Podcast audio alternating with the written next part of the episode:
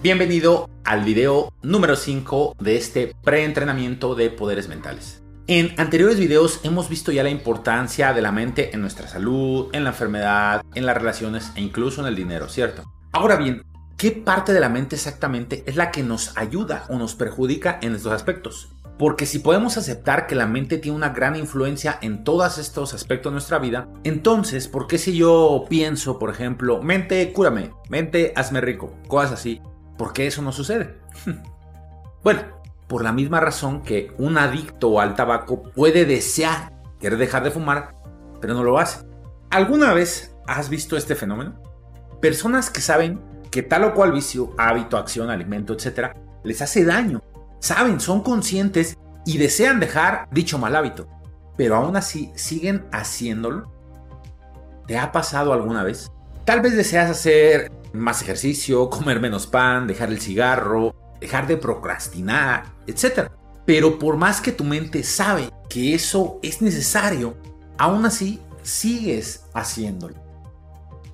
¿Te ha pasado alguna vez esto? Bueno, ¿por qué pasa esto? Porque en realidad es como si tuviéramos dos mentes. ¿Cómo así? Mira, hay una mente que es consciente y que en realidad la más mm, débil, aunque entre paréntesis y más adelante lo diré por qué. Y hay otra mente, bueno, en realidad es mejor dicho otra parte de la mente que es mucho más poderosa y que es inconsciente o subconsciente.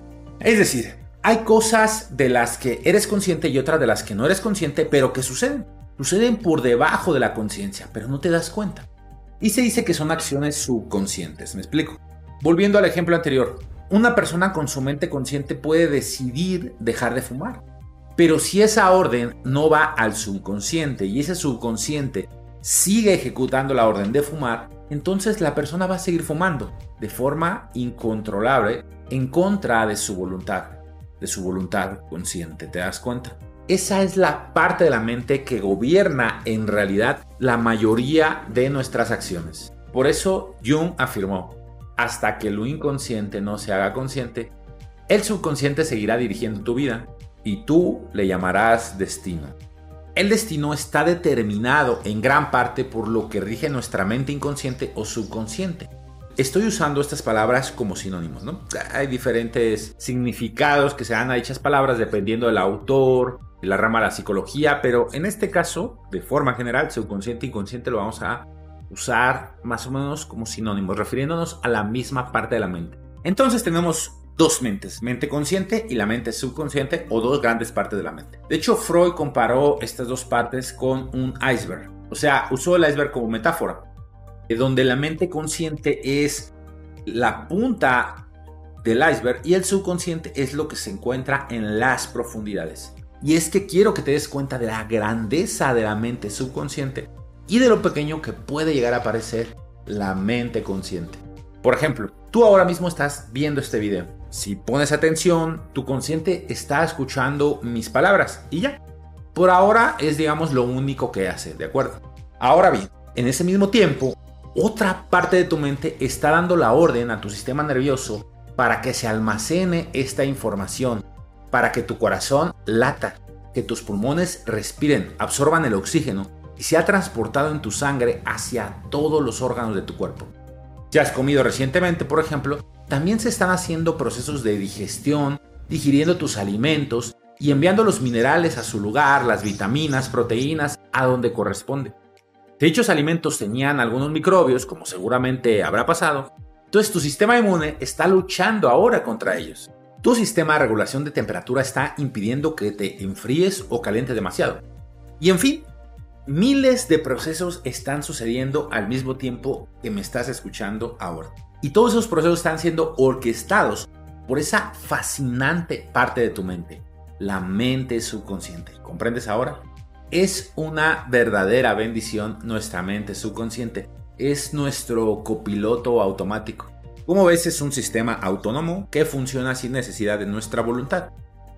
Pero es que no solamente hace eso, sino que aparte de coordinar todos esos procesos fisiológicos de nuestro organismo que son necesarios para que puedas vivir, vitales, también se encarga de automatizar procesos físicos, mecanismos mentales de nuestro día a día. Por ejemplo, cuando aprendes a manejar un automóvil, Te habrás dado cuenta que al principio usas toda la mente consciente para hacerlo. Tienes que fijarte en los espejos laterales, el retrovisor, en la palanca de velocidades, en el volante, los pedales, el clutch, etc. Y es algo más o menos difícil que puede costar unos días en aprenderlo. Pero si sigues haciéndolo, tu subconsciente lo va a ir aprendiendo, interiorizando dichos procesos hasta que un día eres capaz de manejar al mismo tiempo que vas cantando, pensando alguna cosa, hablando con alguien en el manos libres o simplemente hacerlo de forma tan automática que muchas veces, seguramente te ha pasado, que llegamos a nuestro destino del coche y es como que todo el trayecto ha pasado más o menos desapercibido para nosotros.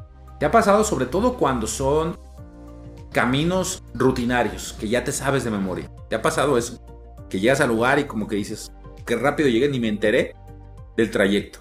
Bueno, porque ese proceso se llega a automatizar. Y así pasa no solo con el manejo, también con cualquier habilidad que desarrollemos, sea manejar, pintar, leer, correr, etc. Al principio es difícil porque necesitamos usar toda la mente consciente, pero después el subconsciente lo aprende y puede semiautomatizar dicho proceso, ¿cierto? Por eso es que el subconsciente es una maravilla y básicamente pues sin él no podríamos vivir. Ahora bien, aunque es una ayuda vital para nuestra existencia, lo cierto es que también tiene ciertas desventajas. Porque imagina que en vez de automatizar aprendizajes tan prácticos como leer, escribir o manejar un automóvil, se automatiza un trauma que hace que cada vez que pasemos al público nos dé mucho miedo. O que cada vez que estemos en las alturas nos pongamos nerviosos, empecemos a sudar y nos dé mucho pánico. ¿A cuántas personas no les pasa esto? O todo lo que hablamos en los videos anteriores sobre el tema de que la mente puede enfermarnos, sanarnos, el tema de las relaciones, de cómo escoges a tu pareja o incluso de las finanzas. Todo eso puede automatizarse en el subconsciente. En este subconsciente es donde se automatizan cosas como la mala o la buena salud, la predisposición para tener relaciones amorosas sanas o tóxicas, la predisposición a vivir en la carencia o en la abundancia. ¿Comprendes ahora todo mejor? Por eso es que cuando pasamos a tener un dominio en nuestro subconsciente, pasamos a tener un mayor dominio de nuestra vida, de nuestro destino. Y nos vamos transformando en verdaderos arquitectos de nuestro propio destino. ¿Comprendes ahora lo que significa realmente este concepto? Ese es el poder de dominar tu mente. Y eso, querido aprendiz de este entrenamiento, querido compañero de viaje, es solo el principio pues dominando nuestra mente podemos hacer cosas increíbles, tales como los así llamados poderes de la mente, entre los cuales está, por ejemplo, la capacidad de ver las auras, la telepatía, ver lugares en la distancia con el ojo de la mente, hipnotizarte para aumentar tu fuerza física, para acelerar tu curación, para percibir otras realidades, otras dimensiones, para hacer viajes astrales y muchas cosas más que iremos viendo en este entrenamiento. ¿Te gusta la idea? Entonces, sigamos adelante, que esto es solo el principio, compañero de viaje.